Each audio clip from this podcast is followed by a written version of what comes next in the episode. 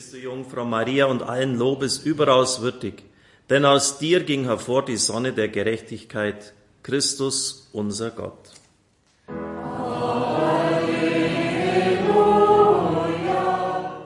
Der Herr sei mit euch. Und mit deinem Geiste. Aus dem heiligen Evangelium nach Matthäus. Ehre sei dir. Stammbaum Jesu Christi, des Sohnes Davids, des Sohnes Abrahams. Abraham war der Vater von Isaak, Isaak von Jakob, Jakob von Judah und seinen Brüdern. Judah war der Vater von Perez und Serach, ihre Mutter war Tamar. Perez war der Vater von Hesron, Hesron von Aram, Aram von Aminadab, Aminadab von Nachschon, Nachschon von Salmon. Salmon war der Vater von Boas, dessen Mutter war Rahab. Boas war der Vater von Obed, dessen Mutter war Ruth. Obed war der Vater von Isai, Isai der Vater des Königs David. David war der Vater von Salomo, dessen Mutter die Frau des Uriah war. Salomo war der Vater von Rehabiam, Rehabiam von Abia, Abia von Asa, Asa von Josaphat, Josaphat von Joram, Joram von Usia, Usia war der Vater von Jotam, Jotam von Ahas, Ahas von Hiskia, Hiskia von Manasse, Manasse von Amos, Amos von Joschia. Joschia war der Vater von Joachim und seinen Brüdern. Das war zur Zeit der babylonischen Gefangenschaft.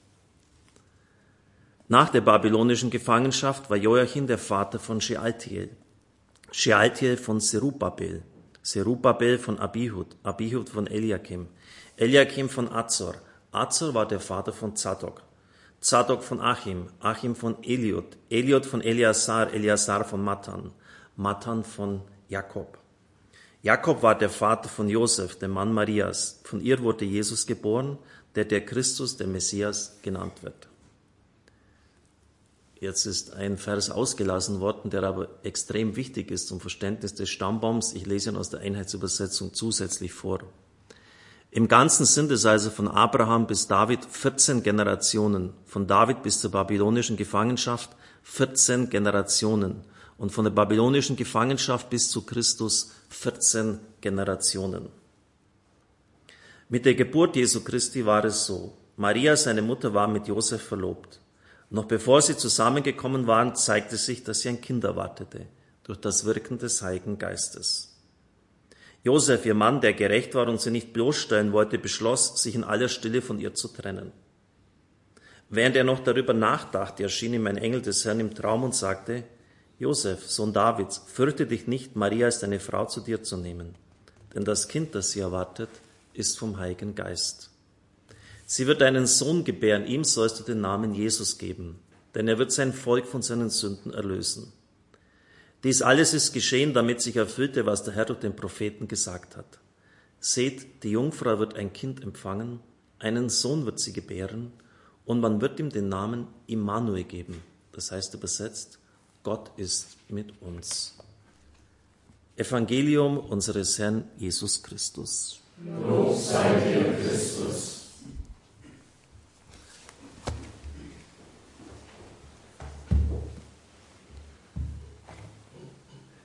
Liebe Zuhörer, liebe Zuschauer, Hand aufs Herz, können Sie mit dem Stammbaum viel anfangen?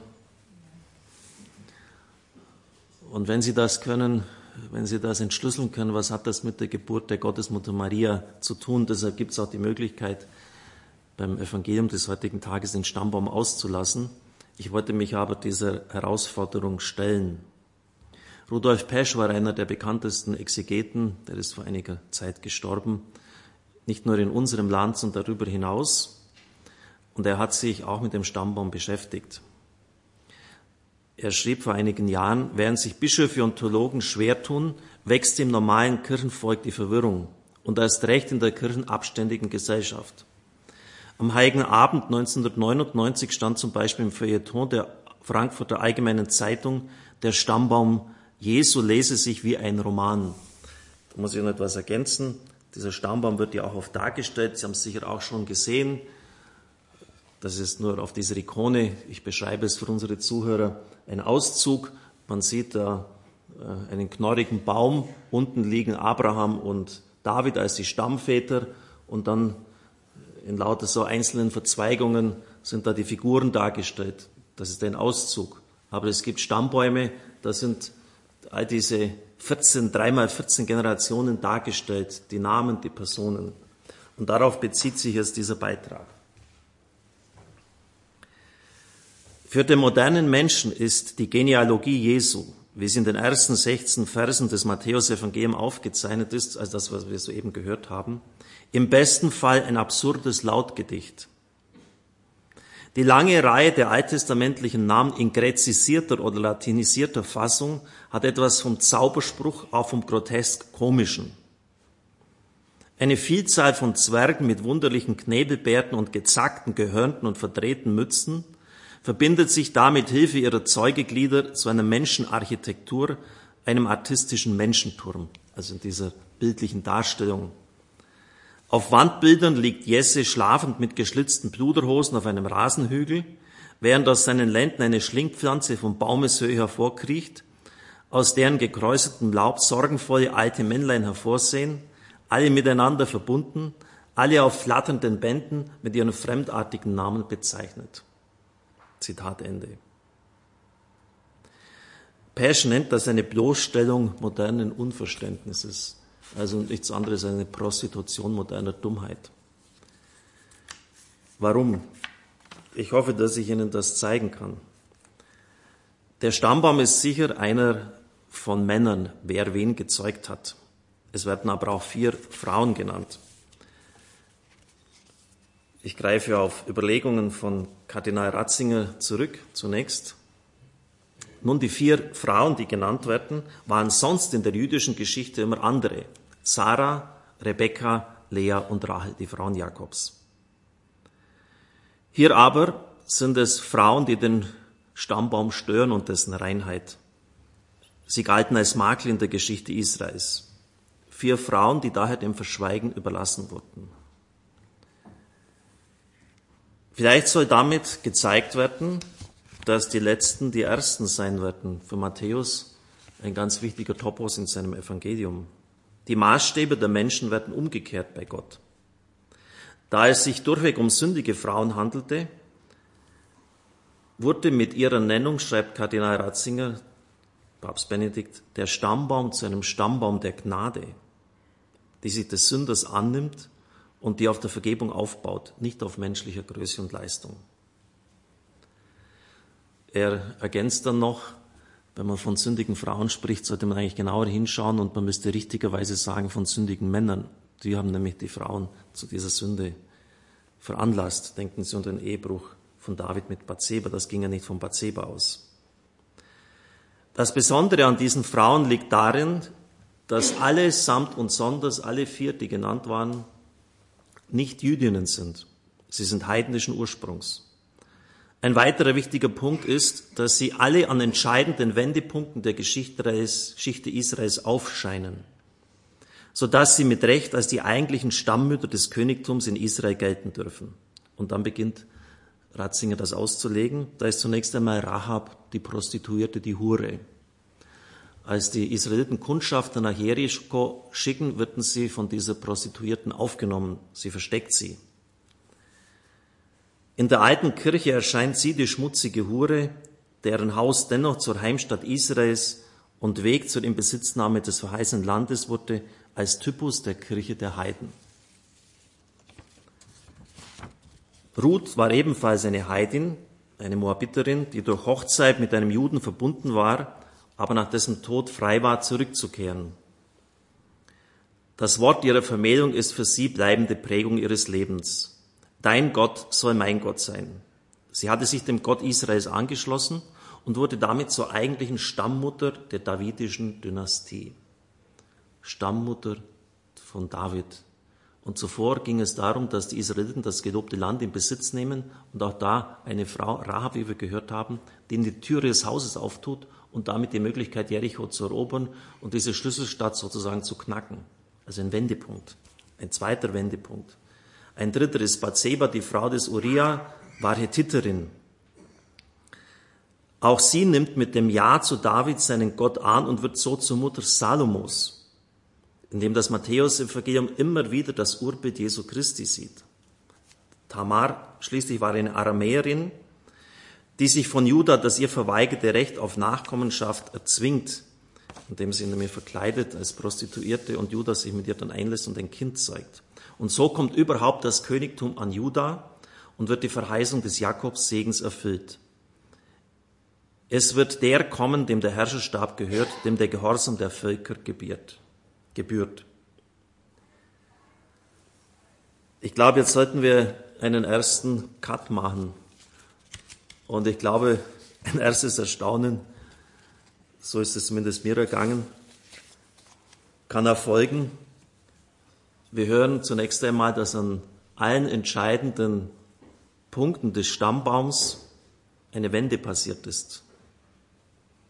Das sind ganz wichtige Heißereignisse Israels geschehen, die entscheidenden eigentlich. Und bei der fünften Frau Maria auch.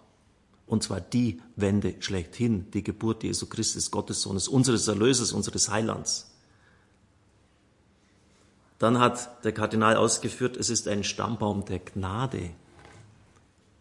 Durch all diese Verfehlungen und Schwächen hindurch der Männer und Frauen, der Männer noch viel mehr als der Frauen, handelt Gott ein Stammbaum der Gnade. Du hast bei Gott Gnade gefunden, sagt der Engel zu ihr.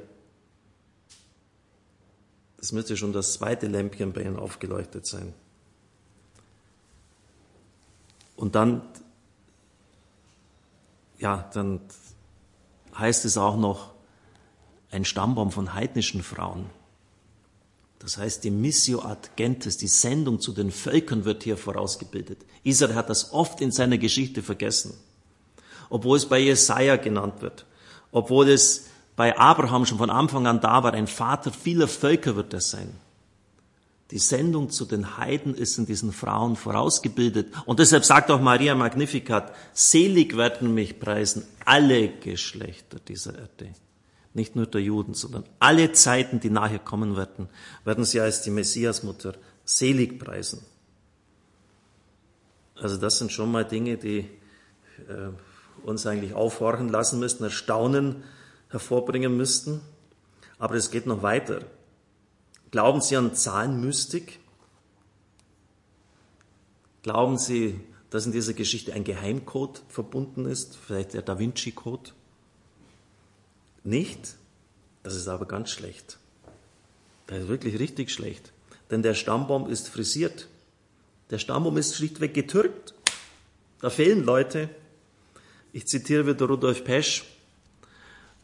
Nur fehlen die Könige Asaria, Joas und Amasias in Matthäus 1,19 zwischen Joram und Usia. Drei Leute fehlen komplett. Und am Ende scheint zwischen Josias und Jechonias Joachim übergangen zu sein. Und er kommentiert das so, die Könige Asaria, Joas und Amasias haben Israel nicht aufgebaut, sondern das Volk zum Götzendienst verführt. Also haben diese Burschen einfach weggelassen. Aber damit stimmt natürlich im Eigentlichen diese 14-Zahl nicht. Diese 14er Zahl kommt aber dreimal vor und es ist völlig unbegreiflich, warum man das aus dem Evangelium heute weggelassen hat, weil es nämlich der Code ist, um das alles zu knacken. Sagt Ihnen Gematrie etwas? Hat mir bisher auch nichts gesagt, muss ich ganz ehrlich sein. Aber nur Gematrie hilft uns weiter. Gematrie heißt, dass Buchstaben als Zahlen gelten. Das gibt es im Hebräischen, Griechischen bei uns nicht. Also, das würde heißen, bei uns A ist 1, B 2, C 3 und so weiter. Und nun gibt es das hebräische Alphabet. Aleph, Bet, Gimel, Dalet, He, Waf. Und beim Hebräischen ist es so, dass die Konsonanten nur geschrieben werden. Und jetzt schreibe ich mal den Namen David auf hebräischer Sprache hier an die Tafel.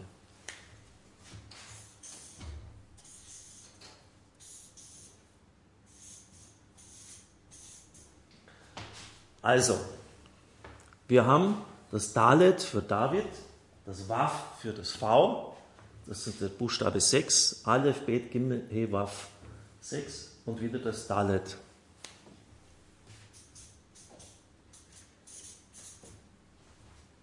Die Quersumme ist 14.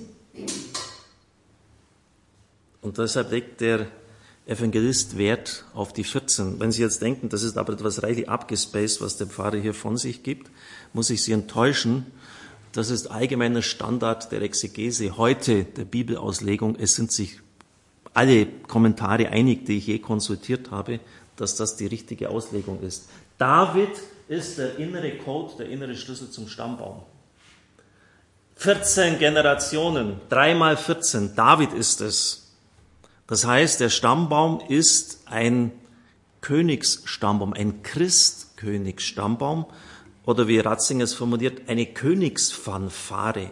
Jesus Christus ist der wirkliche König Israels. Und er hat seine Vorausbildung in David. Und wenn Sie die König- und Samuel-Bücher nur ein bisschen kennen, dann wissen Sie, dass alle Könige ausnahmslos an David gemessen werden. Und immer wieder heißt es, er war nicht so gut wie König David. Von den wenigsten heißt es, dass ihr Herz so ungeteilt war wie David, aber seine Größe haben sie in Wirklichkeit nicht erreicht. Und was hat David vor Gott so groß gemacht? Das war seine Leidenschaft, trotz seiner Schwächen, seiner Verfehlungen, seiner Sünden, immer den Willen Gottes zu tun. Er hat alle Ereignisse darauf abgefragt, was will Gott mir damit sagen?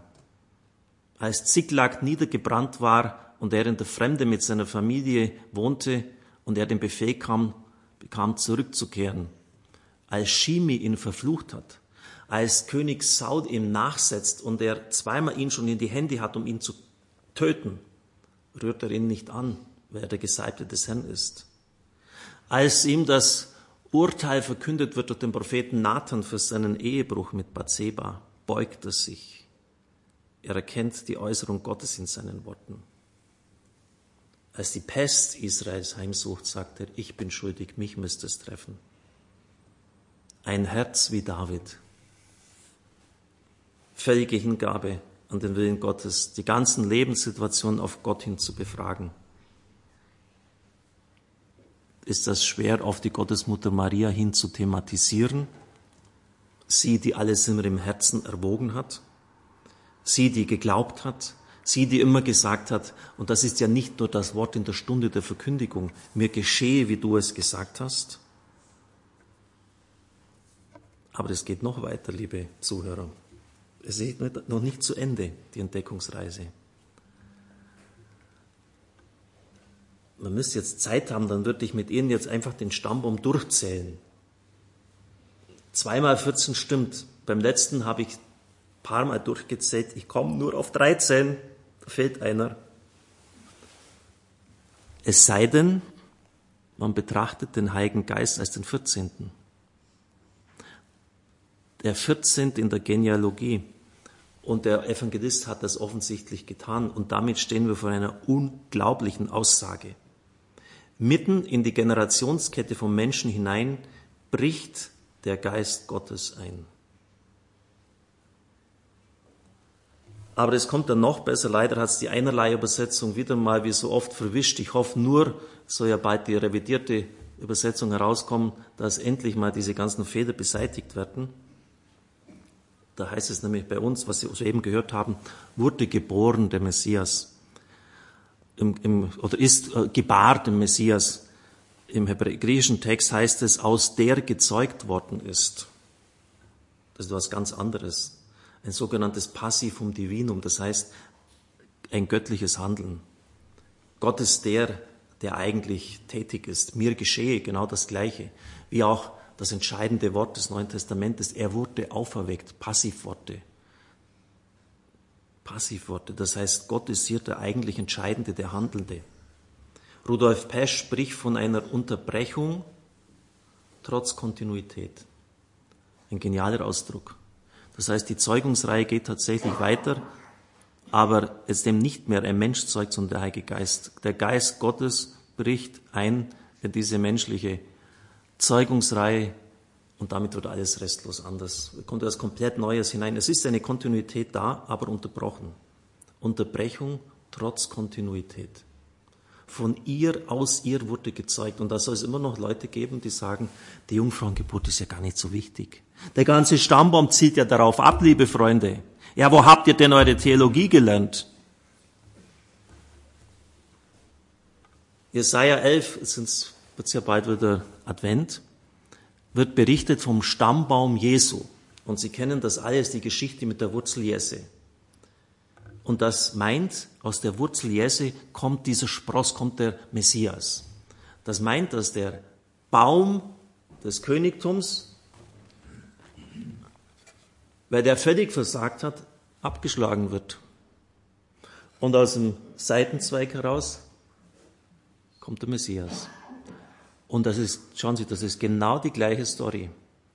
Ja, der Messias kommt aus diesem Stammbaum, aber nicht aus diesem menschlichen Versagen, sondern aus einem Seitenspross heraus. Und zwar durch die Geistzeugung. Liebe Brüder und Schwestern im Herrn, wir haben es mit einer gewaltigen Aussage im Evangelium des heutigen Tages zu tun.